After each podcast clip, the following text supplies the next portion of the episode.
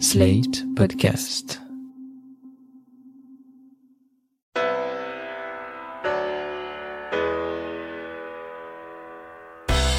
Bonjour et bienvenue dans le monde devant soi, le podcast d'actu international de Slate.fr.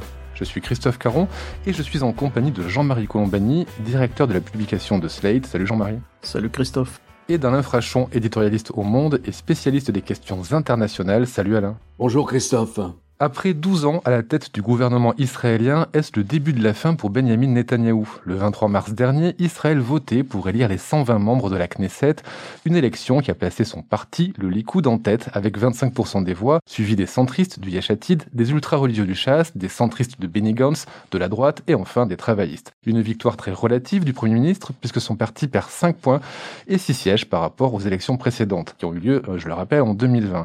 Et les conséquences des élections de 2021 ressemble furieusement à celle de l'année passée.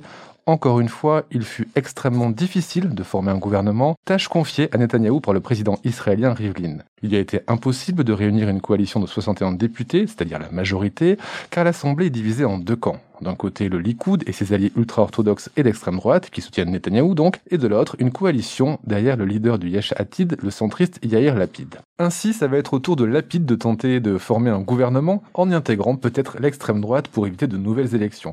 Alors pour commencer, Alain, expliquez-nous pourquoi les Israéliens ont encore une fois voté. On est quand même à quatre scrutins en deux ans. Que se passe-t-il? Vous avez plusieurs phénomènes qui expliquent euh, une instabilité gouvernementale qui devient la norme. Pour vous donner euh, une idée de cette instabilité, je crois que cela fait maintenant près de 20 ans qu'aucun chef de gouvernement israélien n'est resté plus de deux ans au pouvoir. Alors vous pouvez incriminer le mode de scrutin qui est la proportionnelle intégrale et qui favorise donc euh, un éclatement de la représentation parlementaire.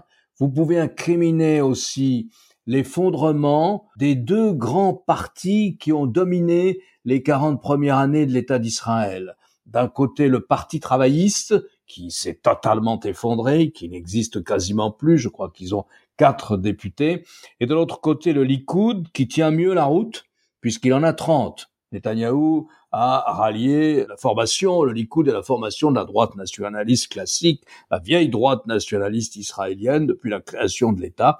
Elle a 30 députés. Ce sont des partis, les travaillistes et le Likoud, qui avant ne descendaient pas en dessous de 40 et donc il y avait une sorte de facilité à former les gouvernements.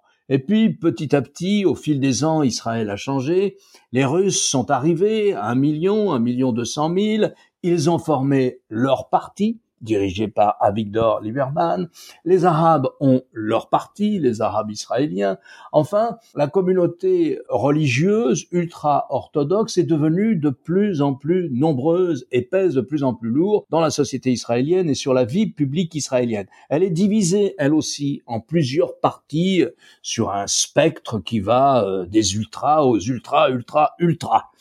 Et donc voilà, vous avez comme cela un morcellement de la représentation politique qui est à la fois le produit de la proportionnelle intégrale et qui est le produit aussi de la composition de la société israélienne, de la composition multiple et diversifiée, de plus en plus diversifiée de la société israélienne. Alors pourquoi des élections maintenant? Eh bien, c'est devenu la norme. Il y a moins de deux ans, Netanyahou arrive en tête. Il forme un gouvernement avec celui qui était son adversaire, du centre droit, Benny Gantz, ancien chef d'état-major de l'armée, et il se partage le pouvoir. C'est-à-dire que Netanyahou reste au pouvoir pendant deux ans pleins, et puis après, c'est Benny Gantz qui le, qui le remplace comme premier ministre. Ça n'a pas marché. C'était écrit à l'avance. Les deux hommes ne s'entendent aucunement. Netanyahou lui a menti. Ils se sont divisés sur la question des nominations dans le judiciaire. Benny Gantz ne voulant surtout pas qu'une nomination, puis telle ou telle nomination, puisse être interprétée comme pouvant favoriser euh, Netanyahou dans le procès qui lui est fait et qui a d'ailleurs commencé pour fraude, abus de confiance et corruption. Et donc, vous voyez, c'est la mésentente de ces deux hommes. La mésentente de ces deux hommes fait qu'ils n'ont pas pu s'entendre sur le budget, hein, le prochain budget, le budget de l'année 2021, qui aurait dû être bouclé avant la fin du mois de décembre. Et s'il n'y avait pas de budget, eh bien, la Knesset se dissolvait, le Parlement, qui comprend 120 sièges, se dissolvait et on va à de nouvelles élections. Et on ira d'ailleurs à de nouvelles élections si Monsieur Lapide n'arrive pas à former une coalition rassemblant la majorité de la Knesset, c'est-à-dire 61 députés. Alain parlait de l'instabilité liée à ces différentes élections et à, liée à la proportionnelle intégrale. C'est un petit peu comme si euh, un mode de scrutin concernait au fond les dimensions d'un conseil général, à l'image de, la France, mais le chef du gouvernement, lui, est désigné d'une façon beaucoup plus euh, majoritaire. Et donc ça explique que, au fond, Netanyahou, à l'inverse de l'instabilité qu'a décrite Alain, est l'homme de la stabilité puisqu'il est là depuis 12 ans. Et donc euh, l'événement, c'est évidemment que ces 12 ans peuvent sonner le glas maintenant de, de, son règne qui aura été quand même étonnamment euh, long dans l'histoire politique israélienne. Alors aujourd'hui, c'est le chef de l'opposition donc qui est en charge de former un gouvernement. Il lui manque euh, quelques sièges pour arriver à former cette majorité et l'homme clé dans ce consensus éventuel qui pourrait se former autour de Yair Lapid, donc le chef de l'opposition, s'appelle Naftali Bennett. Naftali Bennett, c'est un homme d'extrême droite qui a sept députés avec lui et qui vient donc de l'extrême droite, qui a été ministre de la Défense à un moment de, de Netanyahou, avec euh, les deux credos de cet homme sont la colonisation, qu'il voulait évidemment poursuivre, et en même temps, en termes économiques, l'ultralibéralisme. Et donc, euh, c'est lui qui peut, par l'apport de ses voix, faire que Yair Lapid soit majoritaire et qu'il y ait cette coalition tout à fait hétérodoxe qui mêlerait le centre, la gauche et l'extrême droite. Alors, il ne sera peut-être pas suivi par tous ces députés, parce qu'il y a au moins l'un d'entre eux qui est totalement réfractaire à siéger aux côtés de la liste arabe unie, et donc qui pourrait rejoindre du coup Netanyahou. Mais ça n'empêche pas que la majorité des députés de Naftali Bennett pourrait le suivre, et à ce moment-là, on aura une majorité avec cette coalition tout à fait hétéroclite et nouvelle. Et là, pour le coup, ça donnerait le coup d'arrêt à une carrière politique de Netanyahou extrêmement longue, sur laquelle d'ailleurs il faut, il faut s'interroger pourquoi tant de longévité, pourquoi une telle confiance sur le long terme de la société israélienne vis-à-vis -vis de Benjamin Netanyahou? Juste une question avant, pourquoi il ne rejoindrait pas Netanyahou justement, Bennett? Il y a un problème de confiance. Tout à l'heure, Alain évoquait les rapports avec le leader centriste Benny Gantz et où la parole de Netanyahou n'a pas été tenue. Ben, c'est la même chose avec d'autres leaders et donc il ne fait absolument pas confiance à Netanyahou pour s'inscrire dans un système où il y aurait cette espèce de présidence tournante. Et là, s'il y a un accord avec euh, l'opposition Yair Lapid, il y aura Bennett serait le premier premier ministre de ce système, laisserait au bout de deux ans à nouveau le poste de premier ministre à Yair Lapid et ainsi de suite. Ce schéma-là n'a pas fonctionné avec Netanyahu parce qu'il il a menti, tout simplement, et qu'il a pris des engagements qu'il n'était absolument pas désireux de tenir. Alors, vous avez évoqué la longévité exceptionnelle de Netanyahou à la tête du gouvernement israélien. On voit quand même, malgré la baisse de score de 5 points, il reste largement devant les autres partis. Il y a environ 10 points de différence. Qu'est-ce qui explique, Alain, cette longévité de Netanyahou et ses succès relatifs, mais succès quand même, du Likoud aux élections euh, législatives? Ça fait 12 ans, sans interruption, qu'il est au pouvoir. Mais il faut ajouter à ces 12 ans sa première élection au poste de Premier ministre en 1996. Et là, son mandat a duré euh, deux ans encore avant qu'il ne soit battu euh, par les travaillistes. Mais euh, comment expliquer cette longévité qui fait que je crois qu'il a été au pouvoir, il a été le chef du gouvernement plus longtemps encore que le père de l'État d'Israël, David Ben Gourion Eh bien, pour ce qui concerne les dix dernières années, je vois plusieurs facteurs. Si on se met dans la tête d'un Israélien, qu'est-ce qui se passe?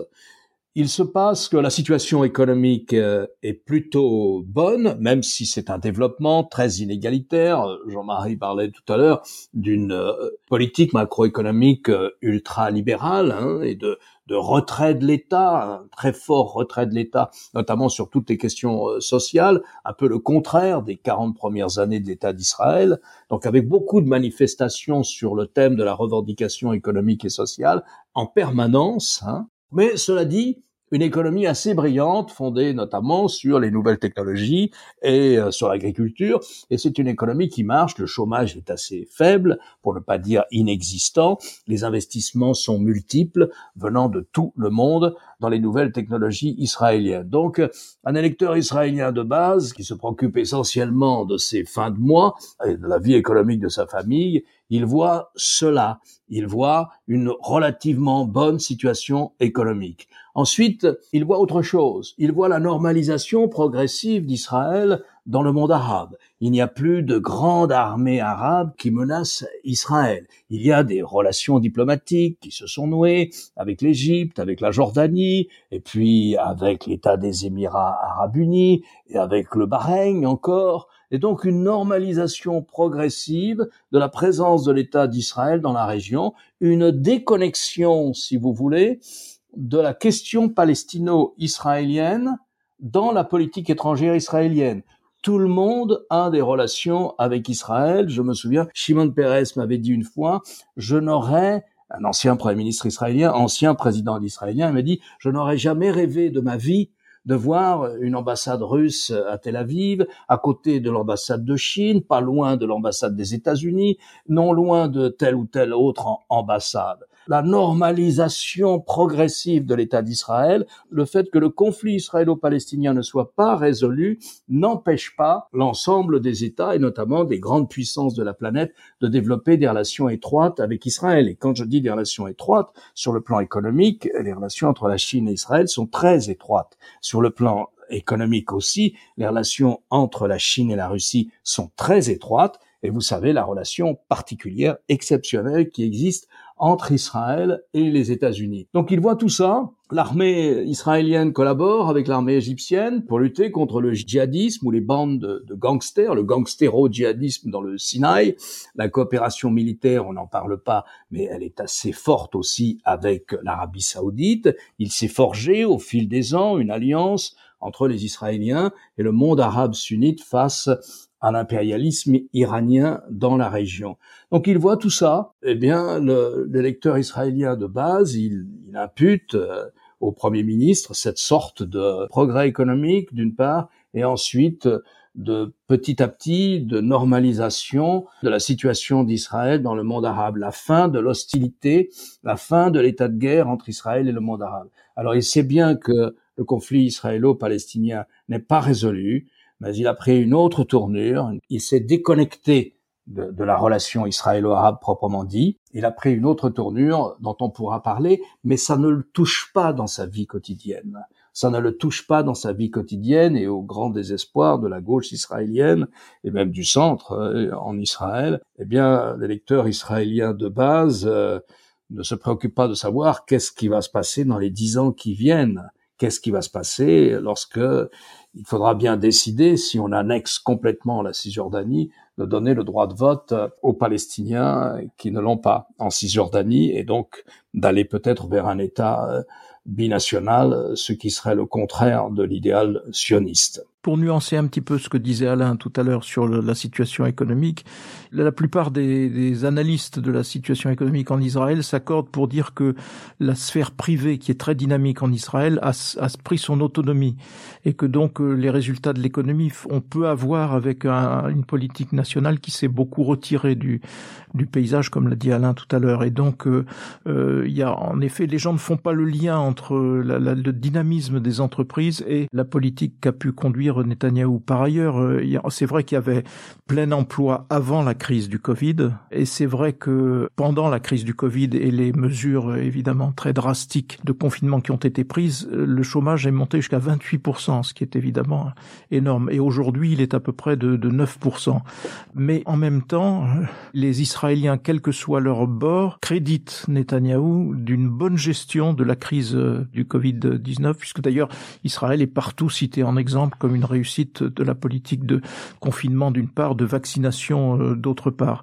Et sur le plan de la diplomatie, en effet, l'accord avec le Maroc, le Soudan, les Émirats et Bahreïn, c'est évidemment une avancée considérable. Et là, là-dessus, euh, évidemment, Netanyahou a tiré le maximum de profit qu'il pouvait tirer de Donald Trump et de la politique que voulait conduire Donald Trump, euh, fidèle en cela à toute une partie du parti républicain dont Netanyahou est évidemment très proche. Il s'est appuyé beaucoup là-dessus. Et là, il va falloir voir ce que, ce que donne l'arrivée de Joe Biden parce que Joe Biden n'a pas le même regard que pouvait avoir Trump sur Netanyahou. Alors, Joe Biden aura probablement d'autres interlocuteurs de Netanyahou. Donc, les choses vont aussi probablement changer. Et en termes négatifs, parce qu'il y a quand même eu tout le long de cette période beaucoup de mobilisations, beaucoup de manifestations qui ont toutes été infructueuses, mais une partie de l'opinion s'était beaucoup mobilisée, notamment dans la rue contre Netanyahou. Ça a trait à la vie institutionnelle et aux institutions, euh, à l'attitude de Netanyahou vis-à-vis de la justice notamment, où il est accusé d'avoir euh, laissé dériver ou fait dériver au fond les institutions israéliennes, non pas vers euh, un système autoritaire ou quoi que ce soit, mais vers moins de démocratie, alors que Israël était un modèle de démocratie pendant longtemps. Donc ça vient aussi corriger l'attitude le, qu'une majorité d'Israéliens a pu avoir vis-à-vis de lui et qui peut-être explique qu'aujourd'hui, ben, il n'arrive pas à retrouver une majorité. Vous avez évoqué hein, plusieurs fois les, affaires et le procès Netanyahu qui est en cours. Il est poursuivi pour corruption, pour fraude et pour abus de confiance. Certains observateurs lui attribuent une intention qui était celle de se présenter à l'élection présidentielle pour bénéficier d'une immunité pendant sept ans, ce qui correspond à la, durée du mandat de président. Le président est élu par les membres de la Knesset. Cela semble impossible comme projet de sortie, euh, Alain. Je ne sais pas si euh, Netanyahou ne peut pas tenter ce coup-là si vous voulez, au sens propre du terme, au sens français du terme, il ne bénéficie plus de son immunité en tant que Premier ministre. S'il n'est plus Premier ministre, il ne bénéficie plus de cette immunité. Cette question d'ailleurs de savoir si le Premier ministre en fonction a ou non une immunité judiciaire, d'ailleurs, n'est pas tranchée. Et il est possible que euh, la Cour suprême dise non, il n'a pas d'immunité en tant que Premier ministre. La question qui se pose, c'est est-ce que le procès peut avoir lieu pendant qu'il est Premier ministre ou est-ce que le procès ne peut que commencer que lorsqu'il n'est plus Premier ministre? Cette question-là non plus, elle n'est pas vraiment tranchée. Le procès a commencé. Les chefs d'inculpation sont connus. Netanyahou nie catégoriquement. Le chef du parquet euh, prétend qu'il a assure qu'il a suffisamment accumulé de preuves pour condamner Netanyahou pour corruption, fraude et abus de confiance. S'il est condamné, je crois qu'il ne sera plus parlementaire, mais qu'en tant que parlementaire, il ne pourra pas se présenter au poste de président de l'État. Et même, je ne pense pas qu'il soit éligible, même s'il n'est plus à la Knesset, au poste de président de l'État, qui est très largement honorifique, mais enfin honorifique, mais quand même avec un certain poids moral, c'est le cas du président actuel, Rouven Niblin, avec un poids moral assez important. Écoutez, il essayera tout. Il avait même proposé à Naftali Bennett, donc le patron de Yamina, qui a sept députés de l'ultra-droite, il lui avait même proposé un système de rotation, le même qu'il avait proposé à Benny Gantz. Et comme le disait Jean-Marie, eh ben, qu'est-ce qu'il a fait? Bennett Il lui a dit, mais je ne crois pas un instant ta parole et je n'entrerai pas dans un gouvernement euh, de coalition fondé sur cette mécanique de rotation à la tête euh, du gouvernement, à la tête de l'exécutif. Donc il est prêt à tout. Il est prêt à tout pour échapper à ce procès. Alors il n'y échappe pas, mais il est prêt à tout pour avoir une fonction qui le protège un peu d'une éventuelle condamnation. Alors il y a eu l'énorme mouvement de droitisation de la société israélienne à laquelle euh, personne n'échappe en Europe d'ailleurs. Hein, petite parenthèse, c'était un, mouvement général qui inscrit au fond Israël dans, le même mouvement que sur l'ensemble du, vieux continent. Mais je pensais qu'on s'interroge souvent sur la, part des hommes dans l'histoire et la part de, de ce qu'ils peuvent imprimer comme changement ou non changement. Et de ce point de vue-là, la tragédie d'Israël, ça a été quand même la perte de deux leaders.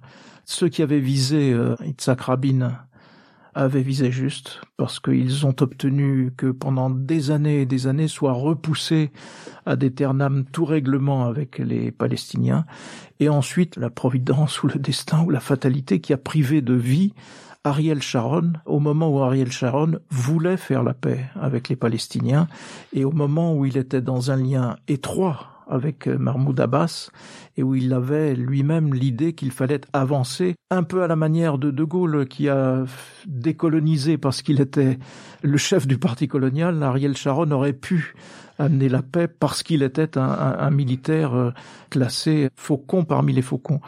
Et tout cela n'a pas eu lieu parce que les deux ont été privés de, de leur destin finalement. Et donc ensuite Israël a été livré, j'allais dire, à la conduite de Netanyahou. Alors on peut se dire au fond, euh, de la part de ben bien vu parce que finalement il a réussi à ce que la question palestinienne soit devenue marginale et ne soit plus déterminante. Et notamment, ça n'empêche pas, comme le disait Alain tout à l'heure, de, des relations étroites avec l'Arabie Saoudite, notamment sur le plan militaire. Mais néanmoins, on peut regretter que voilà ces deux hommes aient disparu au moment où ils avaient en main un destin qui aurait été tout autre euh, et qui aurait probablement mieux inscrit Israël dans, un, espace de paix par rapport à, à tous ses voisins. Euh, je ne sais pas si Alain partage ce point de vue d'ailleurs. Oui, j'ajouterais que dans le cas de la disparition de la gauche israélienne, certes, l'assassinat de Rabin joue un rôle euh, déterminant.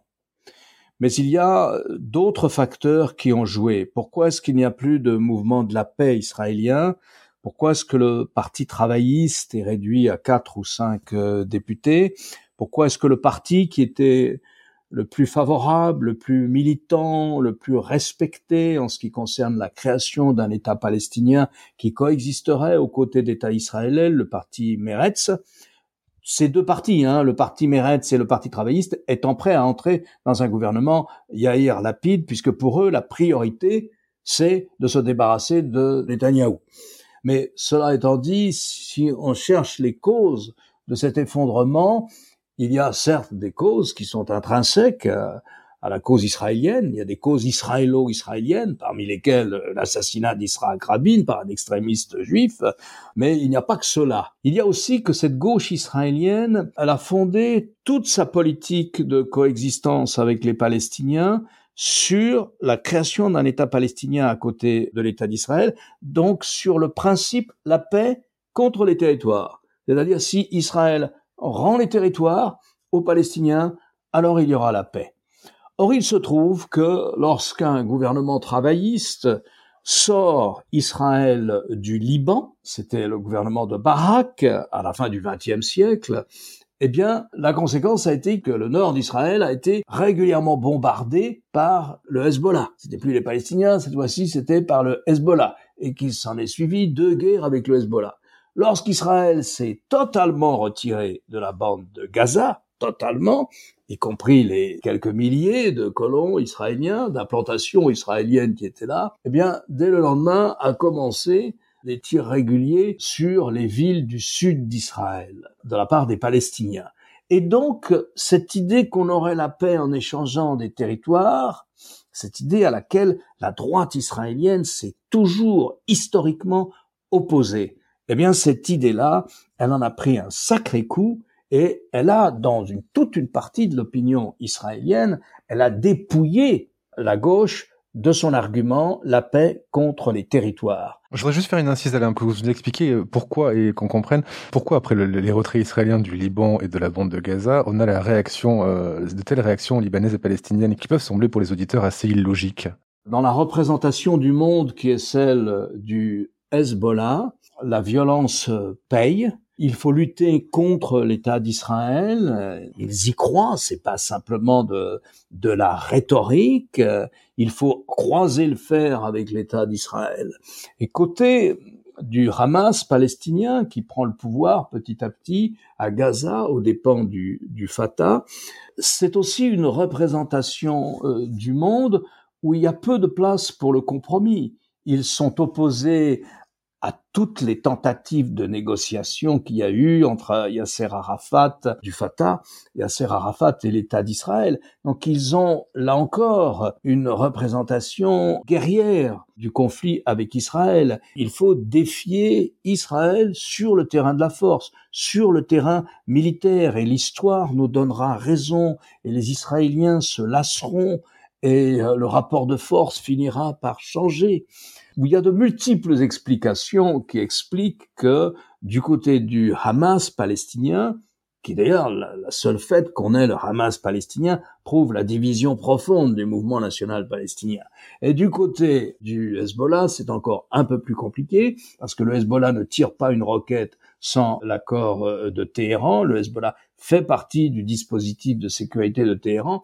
Du côté du Hezbollah, on tire de temps en temps des fusées ou des roquettes pour des questions de politique régionale, pour des questions locales qui relèvent d'un localisme purement tactique.